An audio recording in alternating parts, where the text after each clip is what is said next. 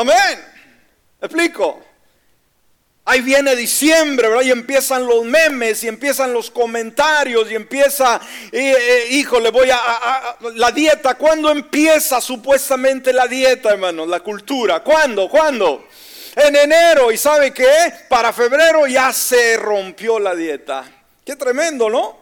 Entonces vivimos una sociedad como la esta, la nuestra, dice Lucas 21:34. Y mire lo que dijo Jesús. Miren por ustedes que sus corazones no estén cargados de glotonería, de embriaguez y de las preocupaciones de esta vida y de aquel día venga sobre ustedes de repente como una trampa. Wow. ¿Qué nos dijo? Que tuviéramos cuidados, hermanos, de no estar cargados de glotonería. ¿Sabe lo que es la glotonería? Es una palabra que no la digerimos muy fácil. Es una palabra que no estamos acostumbrados a ella. Y es una palabra, hermanos, que describe la actitud del ser humano el día de hoy. ¿Sabe qué es la glotonería? En el lenguaje más sencillo que usted entienda es la tragazón. Amén. What's that, pastor? Eso usted lo entiende bien. ¿Sí? El exceso de comida. ¿Cuántos de ustedes son sinceros y pueden verificar que en diciembre se pasaron la raya. Levante su mano. Wow, mire, y son sincerotes, ¿no? A ver, se pasaron la raya abusando de las comidas y que me invitó eh, mamá, bueno, vamos con mamá, pero ahora mi mamá, ¿no? La otra mamá del, del, matrimonio, pues ahí vamos y acabamos de hartarnos en un lado y llegamos al otro, ¿verdad? Y, y ya llegó por ahí la familia, así, ¿qué está haciendo? Está cenando, pero ¿cómo se está cenando si de aquí se fue a reventar? Amén.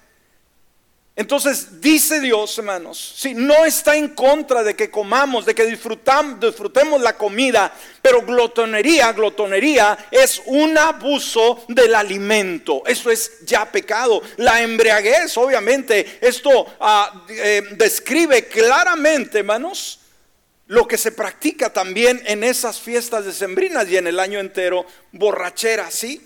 Y las preocupaciones de esta vida, o sea, el estar preocupado por tantas cosas que nos olvidamos de Dios. Y sabe, vivimos en una era de glotonería en la cual la Biblia describe, en la cual gobierna el Dios del vientre. La Biblia habla de un Dios, hermanos, un Dios del vientre. Y no quiere decir, hermanos, que, ah, que es el, el, Dios que se encarga de que esté bien nuestro estómago, nuestro sistema digestivo. No, vamos a ver lo que dice.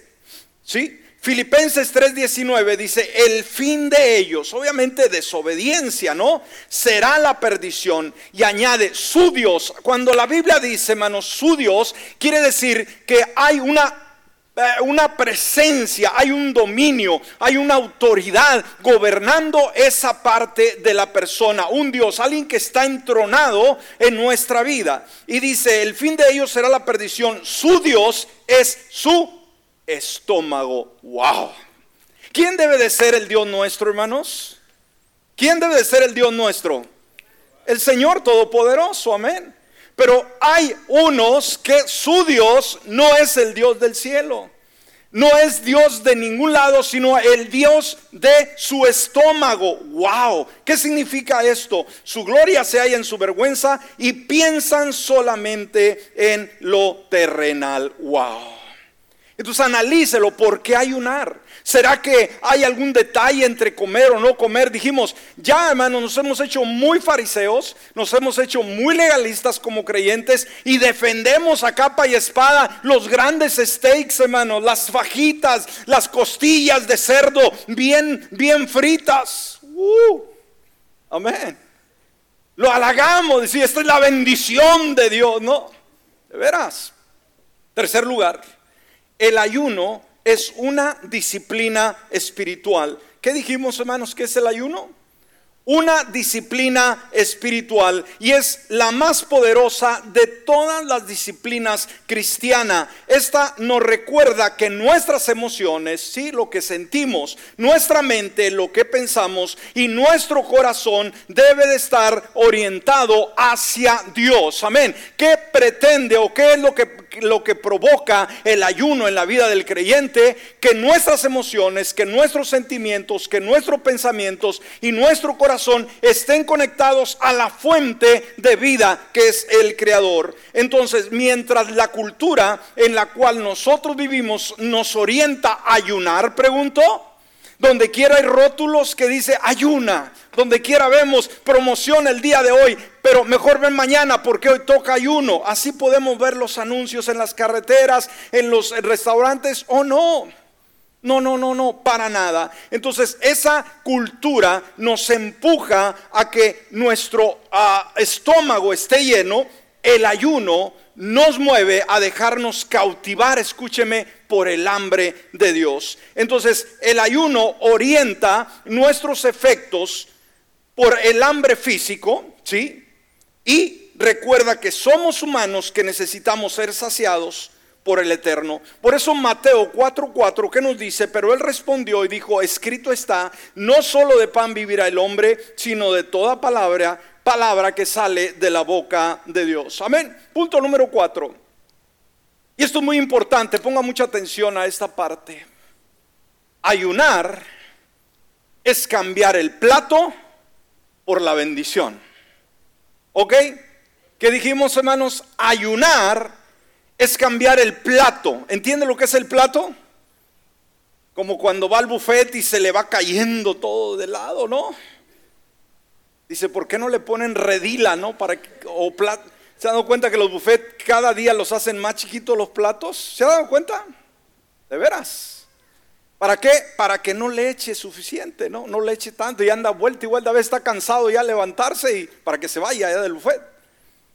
Pero veamos, ese plato que está lleno de todo lo que nos gusta. Si a usted le echa una cosa y le echa otra cosa y le echa otra cosa. Bueno, ese, ese representa de alguna manera nuestros gustos y el ayuno representa hacia dónde está inclinado nuestro corazón. ¿Sí?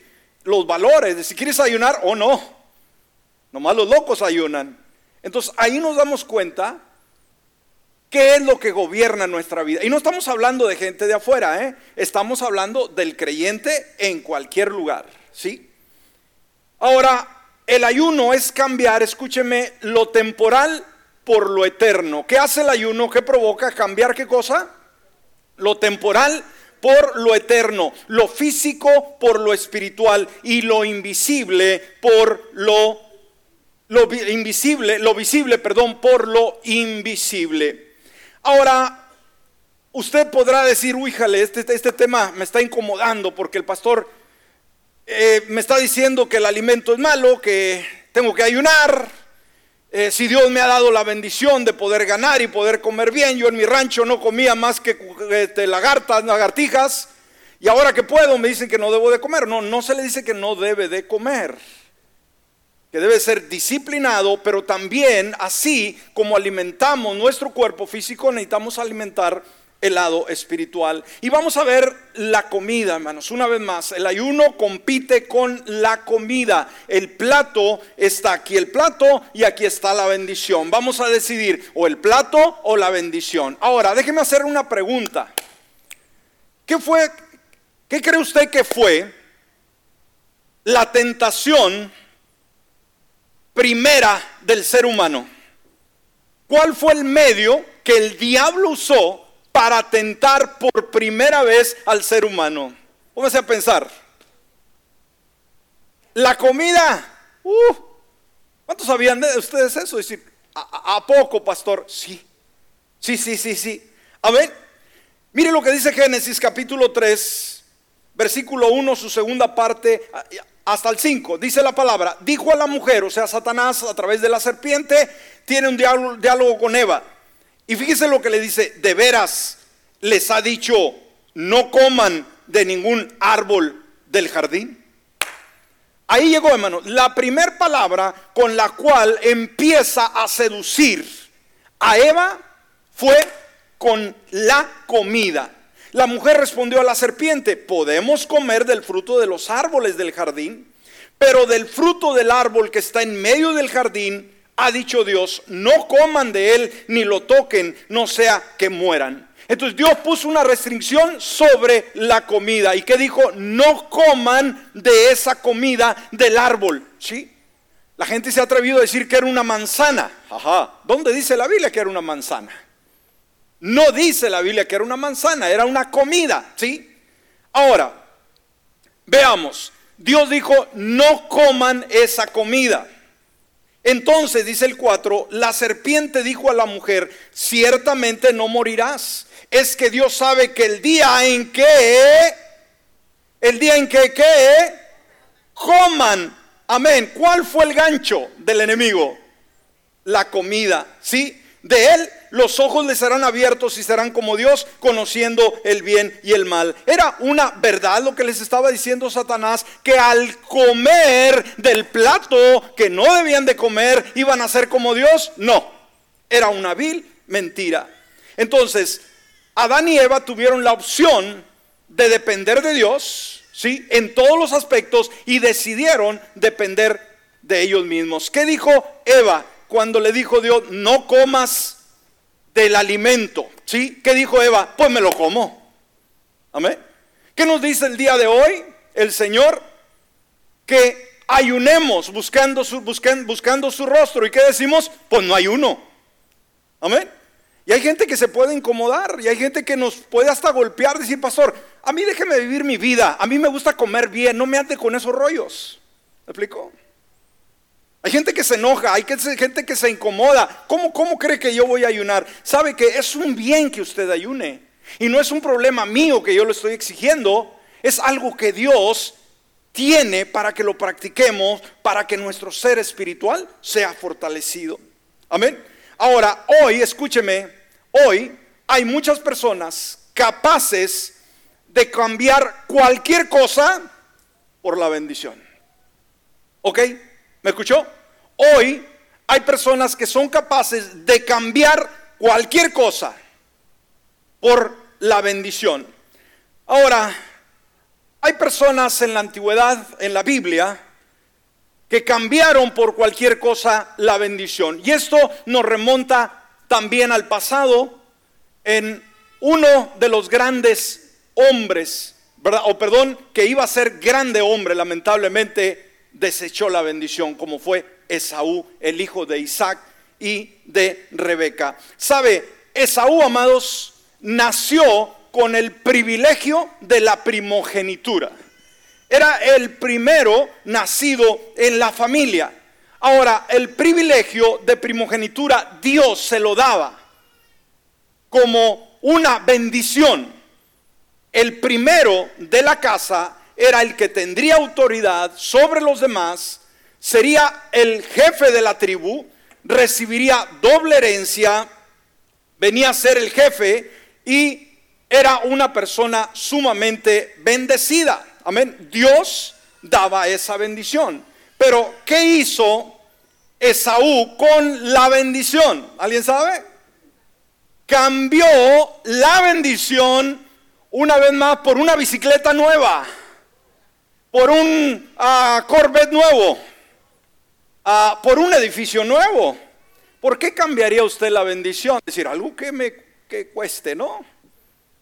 Sabe, lo más deprimente de todo esto es que Esaú cambió la bendición. ¿Por qué? Por comida. Eran unas fajitas, amados, pero un platón tipo buffet. Ni eso. Eran unas lentejas. Wow. Lo que hemos estado comiendo usted y yo estos días. ¿Cuántos han comido lentejas estos días? Levante su mano. Tan ricas, ¿verdad? Pero cambiaríamos la bendición por las lentejas. Óigame, no. Alguien podría decir por los nopalitos, tal vez sí. No, menos. Amén. Vamos a la escritura, Génesis 25, versículo 29 al 34. Cierto día Jacob preparó un guisado. ¿Qué preparó Jacob? ¿De qué estamos hablando, hermanos, esta mañana? Ayuno. ¿De qué estamos hablando? Comida. Amén. Cuando llegó Esaú, olió rico. ¿Qué pasa cuando olimos rico, hermanos? Mm.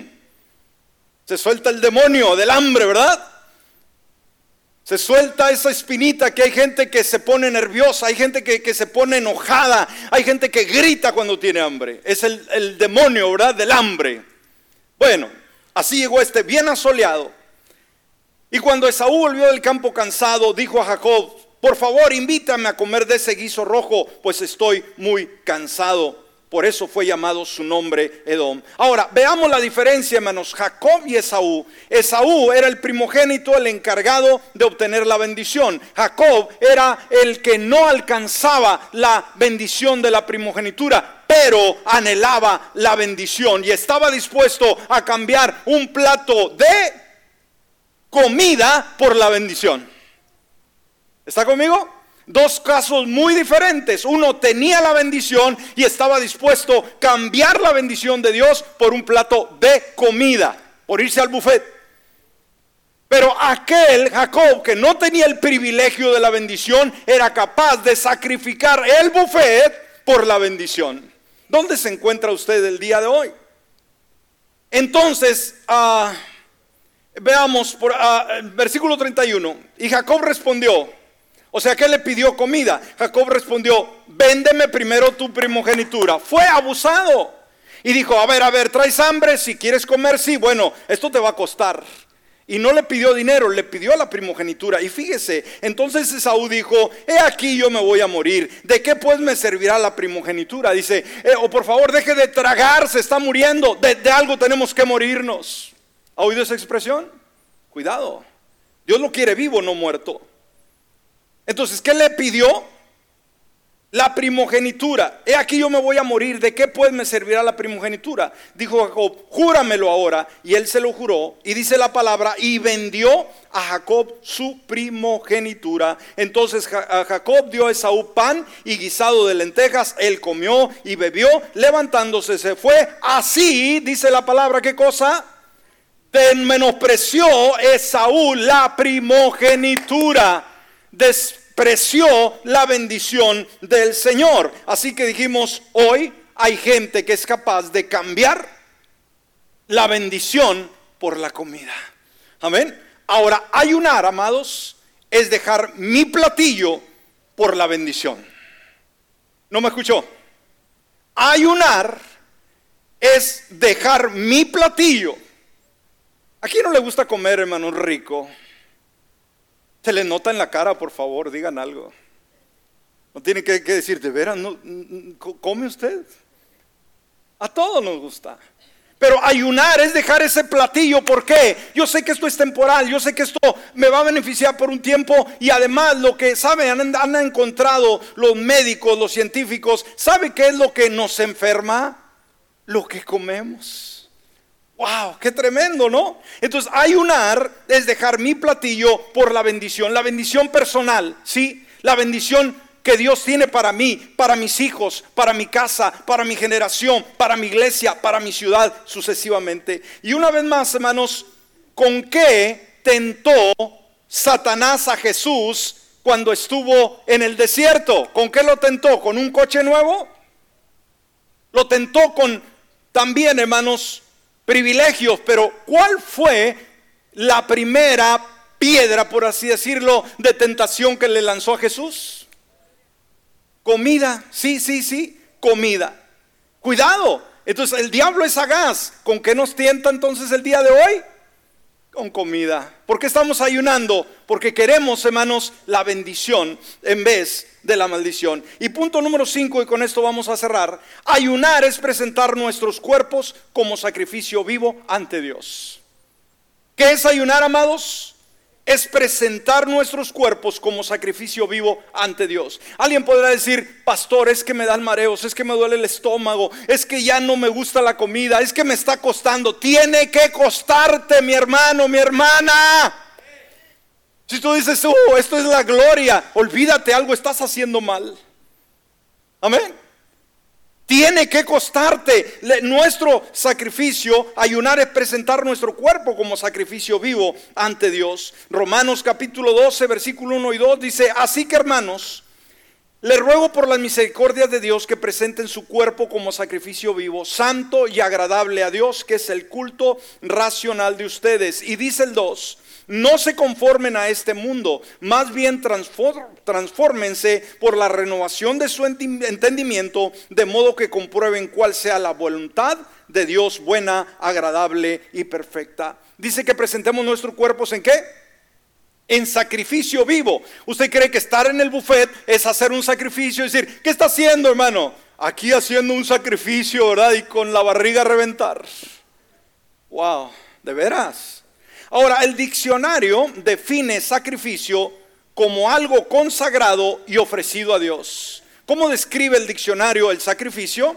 Como algo que está consagrado, ¿sí? Y ofrecido a Dios. Entonces, ayunar es la manera en que presentamos nuestros cuerpos al Señor.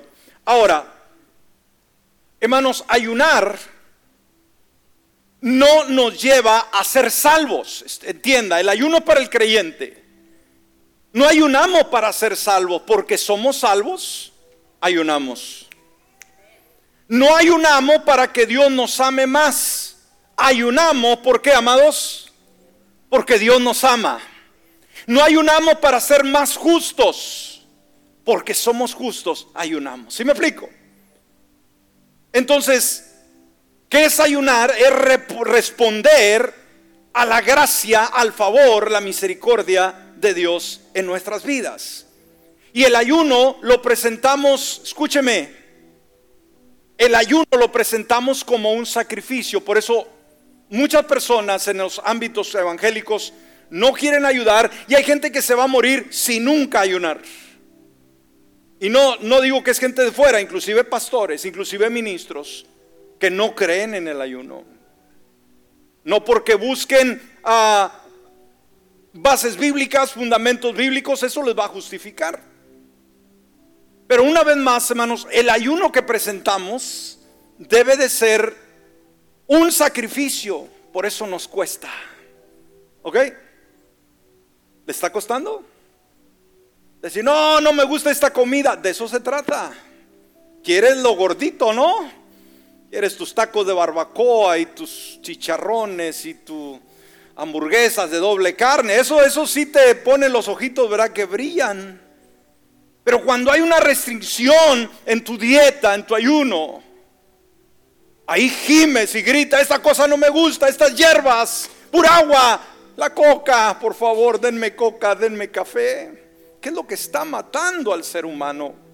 Entonces el, el ayuno, amados, no es una ofrenda que le damos a Dios el ayuno es un sacrificio que le damos a Dios.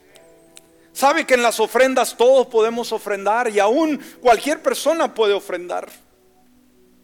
Pero Dios no quiere, hermanos, que solamente demos dinero o tiempo. Dios quiere que demos el corazón. Por eso cuando ayunamos lo hacemos como un sacrificio. Y con esta ilustración termino. En cierta ocasión iba caminando una gallina y un puerquito. Dos amiguitos que van caminando en el rancho. De repente la gallina dice, oyes, quiero organizarle un desayuno a mi patrón, a nuestro patrón. ¿Cómo ves? ¿Le entras? Depende. ¿Y qué vamos a hacer? Dice, yo pongo los huevos para hacerlos estrellados, bien ricos. Y tú pones el tocino. El porquito se puso a reflexionar, dijo, no, no le entro. ¿Por qué? Porque lo tuyo va a ser una ofrenda. Lo mío va a ser un sacrificio. O sea, el marranito para dar tocino tenían que degollarlo. ¿Me explico? Y sabe, Dios no quiere los huevos. Dios quiere el tocino. He wants the bacon si no entiendes español. Amén. ¿Ok? ¿Qué es lo que quiere Dios, hermanos? El tocino. No le estés dando los huevos a, a Dios. No. Esa es una ofrenda. Dale lo tuyo. Ponte de pie en esta hora. Recuerda, nada de importancia espiritual, escúchame bien, nada que sea importante espiritualmente viene sin sacrificio. Todos queremos las cosas rápidas, todas las queremos las cosas instantáneas y si es posible gratis o a mitad de precio, mejor. Pero déjame decirte, todo valor espiritual va a tener un costo. La salvación a ti y a mí no nos cuesta absolutamente nada. Pero a Dios le costó todo, la vida de su Hijo. Por lo tanto, esto se trata de precio de sacrificio. Cierra tus ojos, cierra tus ojos. Señor amado, queremos darte gracias. Gracias Dios porque hoy en día nos damos cuenta que tú estás interesado en relacionarte de una forma más plena con cada uno de nosotros. Hoy entendemos tu gran amor. Hoy entendemos, Señor, también que en tu almacén hay un sinfín de bendiciones para cada uno de nosotros. Pero también entendemos que el ayuno viene a ser la disciplina espiritual que nos conduce a esas bendiciones. Quizás mi hermano, mi hermana, tienes impedimentos, tienes circunstancias, hay caos en tu vida que tienen que ser cambiados y cambiadas. Y no lo va a cambiar el médico ni el abogado, ni lo va a hacer nadie, sino solamente Dios. Y sabes, para que sus beneficios espirituales sean una realidad en nuestra vida, vamos a tener que hacer el sacrificio. Y ese sacrificio, uno de ellos, es el ayuno. Valora el ayuno, mi hermano, mi hermana. ¿Cuál es tu problema? ¿Cuál es tu situación? ¿Cuál es tu petición? Si no has ayunado, Dios te brinda la oportunidad de comenzar el día de hoy. Dios te da la oportunidad a través del año de poder ejercer esta disciplina espiritual bíblica que la practicó el mismo Señor Jesús y la iglesia y los antiguos en el Antiguo Testamento. Y que hoy puede traerte un sinfín de bendiciones, pero tienes, tienes que pagar ese precio del sacrificio. Gracias Señor, te adoramos. Amén y amén. Voy a pedirle por favor que deje su lugar y vengamos todos al altar, por favor. Estamos en un tiempo de consagración, en un tiempo de búsqueda. La iglesia nos hemos puesto en un acuerdo